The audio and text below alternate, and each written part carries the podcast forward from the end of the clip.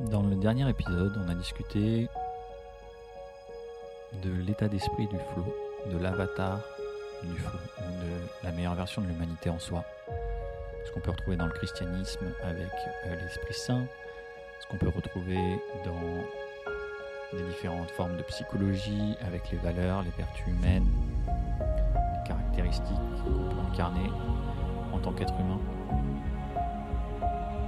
Aujourd'hui, je voudrais continuer dans ce concept-là avec euh, ce que j'ai pu identifier, ce que j'ai mis en pratique.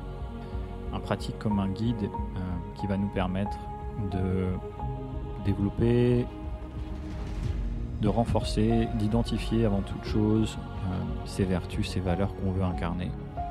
Et d'avoir un schéma qui nous permet, une pratique qui nous permet de les incarner, pas seulement psychologiquement ou mentalement, mais aussi dans une pratique de respiration, de conscience qui nous permet de l'intégrer plus facilement, plus rapidement. Pour pouvoir euh, naturellement, consciemment, l'incarner dans les moments importants de nos vies, évidemment, et mettre en place justement euh, ces vertus. Dans le dernier épisode, on a fini par parler de la première étape de cette pratique, qui, vous pouvez imaginer un cercle ou alors une vague, où on commence toujours par cette forme de tension euh, qui correspond aussi au cycle du flow dont on parlera souvent, puisque c'est un concept très très important qui relie le psychologique à la physiologie de l'être humain et au cycle naturel euh, d'excitation et de repos qu'on peut avoir entre l'éveil et le sommeil, mais qu'on a aussi euh, toutes les heures 30 à peu près, avec les cycles ultradiens. Donc ce cycle du flow et ces vertus de l'état d'esprit de flow euh, vont ensemble, je les ai mises en commun, notamment euh, dans, une pratique, mais aussi dans un système de journaling, de, prise de notes, pour apprendre à se connaître chaque jour, chaque matin et chaque soir, selon ce que vous voulez mettre en place, évidemment. Donc dans ce premier épisode, on a parlé de la résilience, on a parlé d'accepter tout ce qui est avec de plus en plus de, force chaque jour, avec de plus en plus de neutralité chaque jour, d'aller de plus en plus loin et d'être de plus en plus euh, courageux pour accepter ce qu'il y a de plus noir en soi globalement, ce qu'il y a de plus dramatique et de voir comment on interprète ça et comment on peut par l'écoute, par l'accueil euh, un peu plus neutre, diminuer l'intensité d'influence que va avoir ce schéma, cette expérience, cette émotion sur nous, et donc reprogrammer profondément l'impact que va avoir cette expérience, cette émotion, ce schéma sur nous. Dans une pratique, donc grâce à la respiration notamment, on va aller en état de conscience non ordinaire et on va pouvoir euh, vivre dans un phénomène de neuroplasticité, un phénomène de suggestibilité qui va permettre, comme en hypnose par exemple, ou dans des situations de breathwork, qui va permettre de reprogrammer ça. Et ensuite, surtout, qui va permettre donc de l'incarner dans les moments intenses. Parce que c'est surtout là que on a euh, des difficultés devant l'intensité d'une émotion à agir, penser et sentir euh, de manière nouvelle. Et cet état d'esprit de flow, cet avatar du flow, est là pour être une représentation de la puissance que vous voulez incarner, de la justesse que vous voulez incarner, de la paix, de l'amour, de la bienveillance, de la confiance, euh, du pardon, de la créativité, de l'amour, du flow que vous voulez incarner dans cette situation ou dans la vie en général. Donc dans cette première étape, on a vu la question de la vertu de la, résilience, le courage.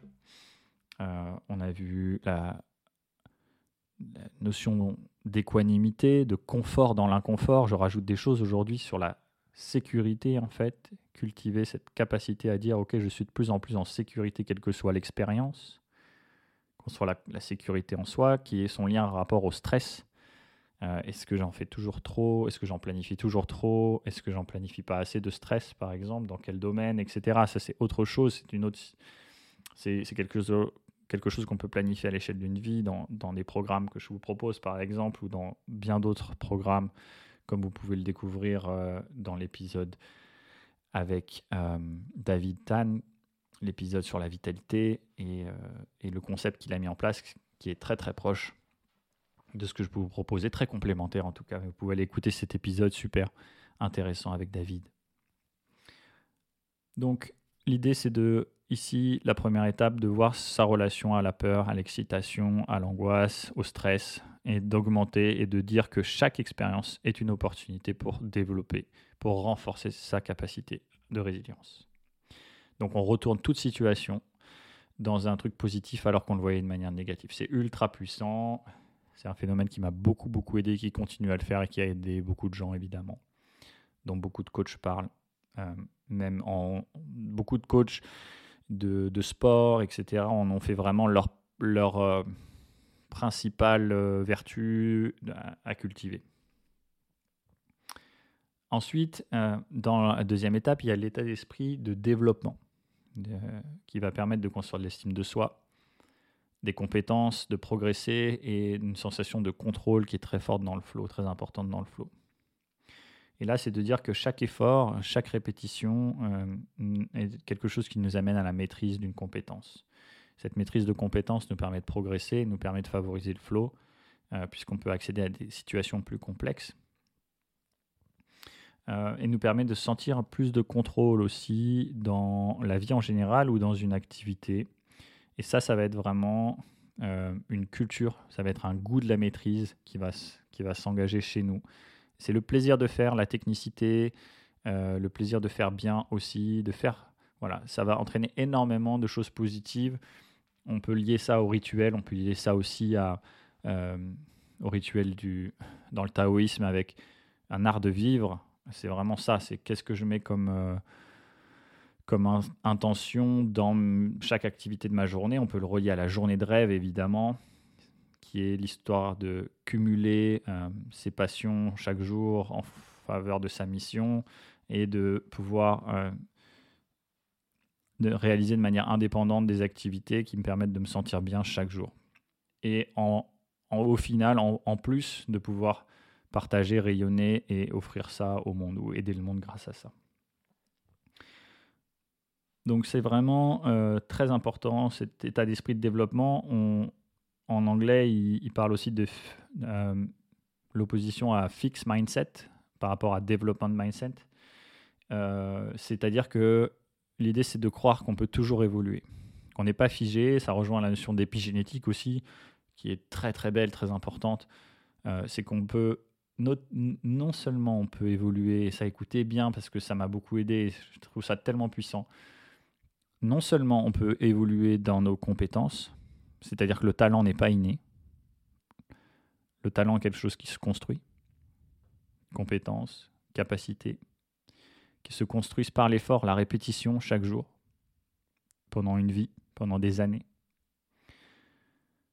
Et justement, comment on va faire pour avoir la motivation de faire ça chaque jour, ça qui va être intéressant. Mais d'avoir cet état d'esprit nous permet de, de, pouvoir tout faire. Et aussi de se dire que de ne pas refuser euh, un grand projet, quelque chose de très vaste qui nous semble impossible. C'est justement grâce à ça qu'on va se dire oui, ok, là aujourd'hui je ne suis pas capable de faire ça comme lui ou comme ça, comme j'aimerais, comme je pense, ou de créer ce. Mais par contre, je sais que à partir d'aujourd'hui, chaque jour, je vais faire au moins une chose qui va me rapprocher de ça, qui va me permettre de construire ça, de développer ça. Donc je travaille chaque jour vers cette mission, vers cette raison d'être, vers cette acquisition de compétences, vers cette performance qui soit un résultat matériel ou immatériel, avec évidemment euh, une indépendance par rapport au matériel et aux résultats euh, qui va être très importante. On en a déjà parlé dans la notion de plaisir de faire, plaisir de faire juste pour le plaisir de cette activité, mais qui n'empêche pas d'avoir un résultat matériel euh, de performance, de contribution, etc., etc.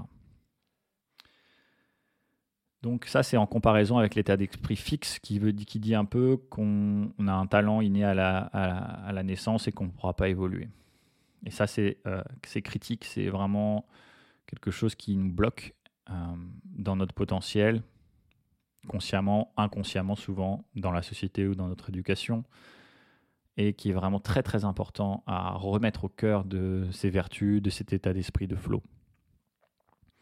Et qui est lié, donc, comme je vous disais, à l'épigénétique, parce que l'épigénétique, c'est l'étude de l'impact de l'environnement sur euh, son patrimoine génétique, on pourrait dire, sur ses gènes, sur l'expression de ses gènes plutôt, et surtout de euh, l'influence de notre perception de l'environnement sur euh, l'expression de nos gènes. L'expression de nos gènes qui va surtout créer des protéines, pour la création des protéines qui sont les constituants de notre corps dans son ensemble. Tout notre corps est globalement constitué de ce qu'on appelle des protéines qui vont s'exprimer d'une manière ou d'une autre en tissu, en muscles, en os, en cellules épithéliales, cellules euh, nerveuses, etc. etc. Et donc en fonction de l'environnement dans lequel ces cellules vont évoluer, eh bien, ça va donner euh, euh, un type d'organe ou un autre, un type de tissu ou un autre par exemple. Et donc l'état d'esprit de développement me permet aussi de prendre la responsabilité de me dire que chaque action, chaque mot, chaque pensée, chaque jour est importante. Pas seulement pour construire une compétence dans le monde matériel, pas seulement pour incarner ce qui rayonne, incarner ce que je veux rayonner de plus juste, la meilleure version de moi-même, de l'humanité en moi, cet avatar du flow, cette, ce Christ, ce Bouddha, ce coach euh, sportif qui m'inspire. Euh, mais aussi au niveau de toutes mes cellules, l'environnement qui constitue mes cellules, donc l'environnement qui va influencer l'expression de mes gènes, de mes protéines, donc de chaque constituant de mon corps et de son fonctionnement pour, pour la vie. Voilà un peu l'implication qu'a cette deuxième étape d'état d'esprit euh, du flow pour nous. Ensuite, donc imaginez ce que je vous raconte comme une histoire. On est passé. Cette pratique, c'est à la fois une histoire, à la fois l'état d'esprit du flow, et à la fois ce que, ce que vous pouvez créer chaque jour pour incarner ça euh, et pour euh, favoriser le flow au, quotidien. Donc on est passé dans cette deuxième étape où on est vraiment là au cœur de, du développement de soi, au cœur des compétences. On va vraiment pouvoir construire des nouvelles choses, se développer, faire des échecs, euh, des choses positives. Et on va, euh, à partir de ça, travailler sur la, troisième étape, qui est une étape qui correspond dans le cycle du flow au lâcher prise. Il y en a deux dans cette, euh, il y a deux principales étapes dans, dans ce cycle-là, dans cette étape du cycle. Le lâcher prise qui est beaucoup utilisé, le mot lâcher prise, et je l'utilise. Bon bah, j'ai finalement, je me suis dit bon, finalement, je vais l'utiliser parce que c'est plus simple pour que les gens comprennent et que, que je me fasse comprendre. C'est vrai que c'est assez, assez parlant. Mais comme tout mot qui est beaucoup utilisé, il y a toujours à discuter là-dessus. C'est comme le mot énergie, c'est comme le mot euh, trans. Euh, et on va en discuter, on va en parler. C'est ça qui nous euh, anime dans ce podcast. Mais lâcher prise, en anglais, ils appellent ça, cette étape-là, le break out. Rompre dehors sortir d'eux. Et c'est vraiment ce qu'on a défini aussi comme la transe, comme sortir de soi, sortir. Et là, plus particulièrement, je fais référence euh, à, euh, à, un bouquin qui s'appelle le Breakout Principle, Herbert Benson, euh, et à toutes les études qu'il a pu faire. Il a étudié aussi le honeymoon effect, très intéressant, le lien entre psychologie et physiologie, exactement ce qu'on propose vraiment d'étudier, d'affiner ici. Euh, et donc ce breakout, se rompre dehors, se sortir de, sortir de quoi? Sortir du schéma mental dans lequel on était pour trouver un, nouveau schéma mental. Globalement, c'est ça la définition. Et qui dit schéma mental dit donc schéma hormonal, euh, donc sensation corporelle par, euh, par incidence. Donc l'idée, c'est de comprendre que ce lâcher prise va être très important, puisque quand on lâche, quand on sort du schéma mental dans lequel on était, on change d'état d'esprit, d'état de corps, et du coup, il y a des nouvelles hormones, etc., qui arrivent. C'est pour ça que les respirations vont être très puissantes. Elles vont nous permettre de changer la physiologie, donc de faciliter le changement d'état mental. Puisque si on est dans le même état physiologique ou corporel, le corps a un, automatisé inconsciemment 95% du temps, 90% du temps, 80% du temps pour les gens qui ont fait déjà beaucoup de travail, euh, un schéma, un état corporel, une action euh, et même un état de pensée par rapport à une situation donnée. Pour changer ça, c'est ce c'est pour ça qu'on travaille l'avatar du flow, cet état d'esprit plus puissant que les schémas du passé. Vous avez déjà sûrement entendu ce discours dans tout ce que peut transmettre Joe Dispenza, notamment, qui est vraiment très lié à, ça. Si je veux reprogrammer, si je veux pouvoir changer, il faut que j'ai quelque chose de plus puissant que ce qui est déjà en place. Plus puissant que la mémoire corporelle automatique, qui est très bien aussi. Hein. Ce, phénomène-là d'automatisation, on en a parlé, on en reparlera, est nécessaire. Mais euh, qu'est-ce que vous allez décider d'automatiser? C'est ça la question. Et donc, euh, ce breakout, cette sortie de schéma mental, va permettre aussi donc des hormones qui vont permettre de reprogrammer, qui vont permettre de lâcher tout le stress d'un coup. Et c'est pour ça que c'est une, compétence très importante euh, de faire ça. Je vais prendre l'exemple de mon oncle. Euh, c'est marrant, je n'ai jamais pensé faire ça dans ce podcast. donc je le, je le, salue, je le remercie pour cet exemple-là. mon oncle qui a une facilité incroyable qui m'a toujours fasciné à faire la sieste. C'est-à-dire que, et même un truc très drôle, mais et puis il est assez drôle, euh, c'est qu'il fait la sieste maintenant, la dernière fois que je l'ai vu en tout cas, avec sa télécommande de télévision, parce qu'elle a la bonne, la bonne hauteur. Et donc il se met par terre euh, ou sur un canapé, il met la télécommande euh, sous sa tête pour, le, pour soutenir, dans la longueur, hein, pas dans la largeur, et il fait une sieste. Et en quelques secondes, bam, il dort. Incroyable j'ai travaillé des années, yogi, tout, ce que j'ai pu faire, etc.